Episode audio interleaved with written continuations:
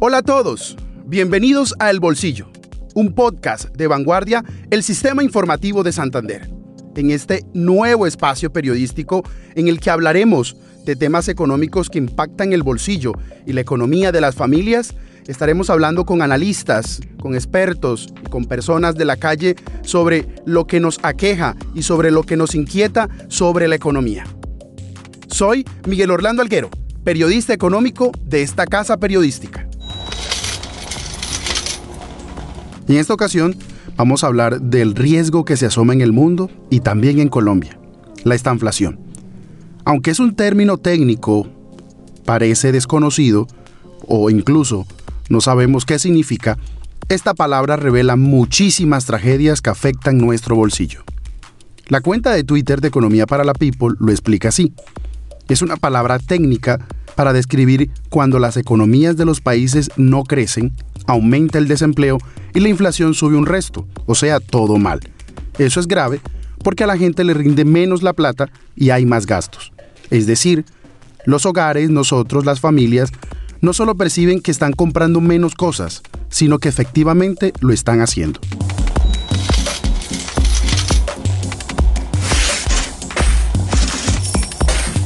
Pero ¿por qué estamos hablando de esta inflación?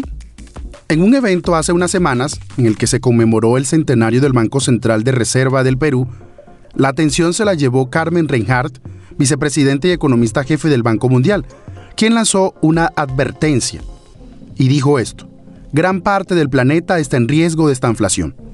¿Esto qué significa?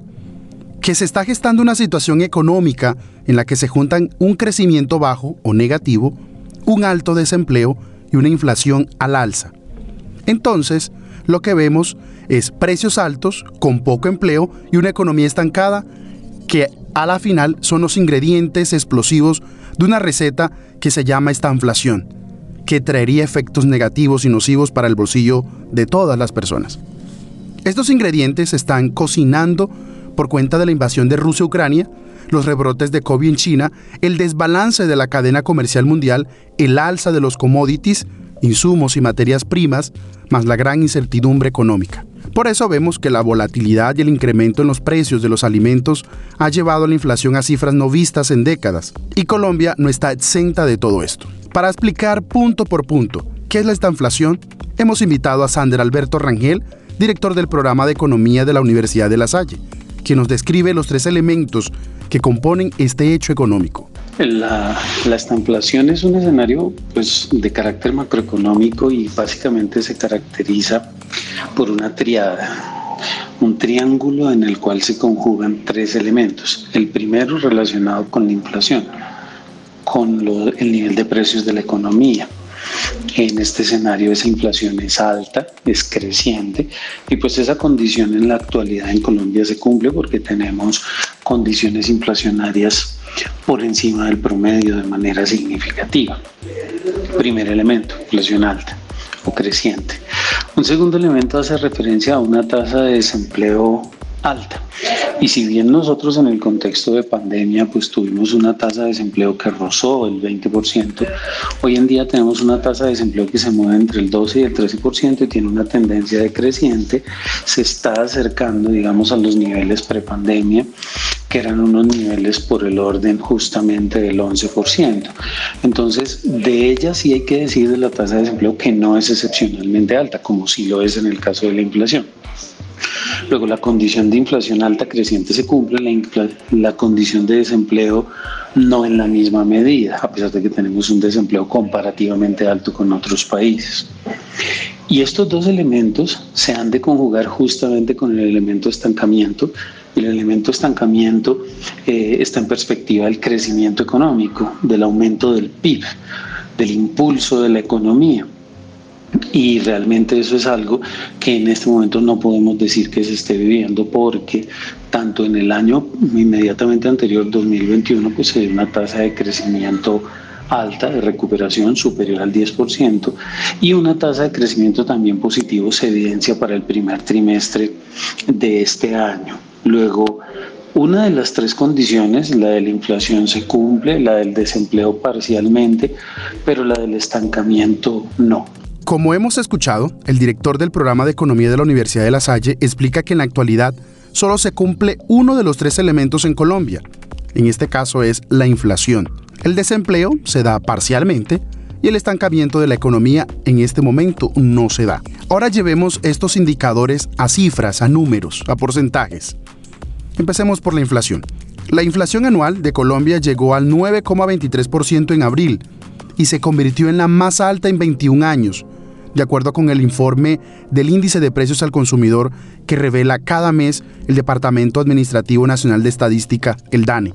En cuanto al mercado laboral, la población ocupada en marzo del 2022 en el país sumó 1,58 millones de personas, para llegar a un total de 21,68 millones de personas ocupadas, mientras que la población desocupada o desempleada cayó en 480 mil, y ahora son un total de más o menos 3 millones de personas desempleadas. También el DANE puntualizó que la tasa de desempleo fue de 12,1%, todavía de dos dígitos, es decir, 2,6 puntos porcentuales por debajo de la tasa presentada en el mismo periodo, es decir, en el mismo mes del año pasado, en el 2021. Finalmente, el crecimiento económico. También el DANE recientemente precisó que la economía colombiana creció en un 9% en febrero, en un 8,2% en enero y en marzo fue del 7,6% el crecimiento según el indicador de seguimiento a la economía. De esta manera, el DANE revela y le cuenta al país que en el primer trimestre del 2022, de acuerdo con el DANE, el Producto Interno Bruto de Colombia creció 8,5% respecto al mismo periodo del 2021 incluso por encima de las proyecciones de casas económicas, de analistas y de entidades financieras que tienen un crecimiento por debajo. Con este panorama lleno de cifras y porcentajes, es bueno preguntarnos, ¿Colombia está en riesgo de caer en esta inflación? ¿Y eso cómo afectaría al ciudadano de a pie? Para esto, hemos invitado y le preguntamos a la economista Angélica Benavides, cofundadora de Economía para la People y responde a estos interrogantes. Aunque en el caso de Colombia por ahora parece una posibilidad muy lejana que haya una esta inflación, lo que pasaría con los ciudadanos de a pie es que se verían afectados por el incremento de la inflación que seguiría reduciendo el valor del dinero que tienen en sus bolsillos, por lo tanto les costaría mucho más trabajo eh, comprar el mercado y los demás bienes que necesitan para su subsistencia, bienes y servicios.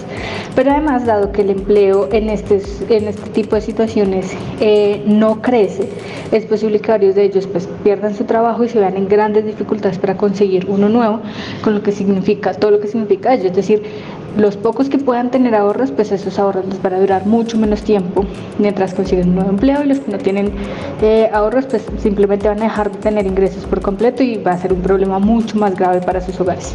Hay que recordar que la estanflación no es algo nuevo. Ya en varias economías del mundo se vivió en la década de 1970 con la crisis energética.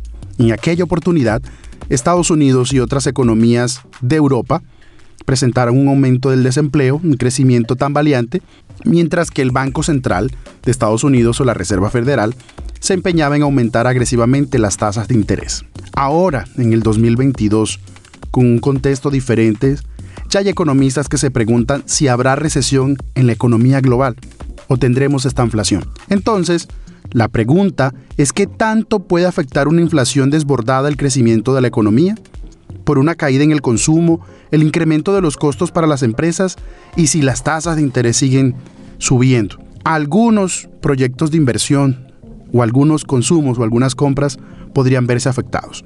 Este escenario, como algunos dicen, sería una tormenta perfecta para ver cómo el crecimiento va decreciendo. Para eso, hemos invitado al analista económico Mateo Rivera, que nos da algunas reflexiones del por qué este panorama es nocivo para nuestro bolsillo. Cuando hablamos de esta inflación, es quizás uno de los escenarios más temidos o más negativos que se puedan llegar a presentar en una economía.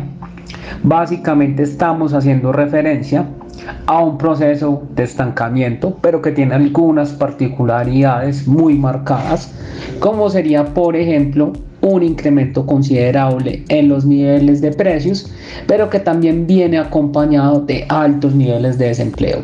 Recordemos que convencionalmente, pues en la economía, se maneja un escenario de que normalmente cuando hay altos niveles de inflación, la tasa de desempleo suele ser mucho menor o que por el contrario, cuando hay altos niveles de desempleo, la inflación debería ser mucho menor y por eso pues estamos hablando de que este escenario de esta inflación es bastante temido es un escenario que es bastante nocivo para el bienestar de todas las personas.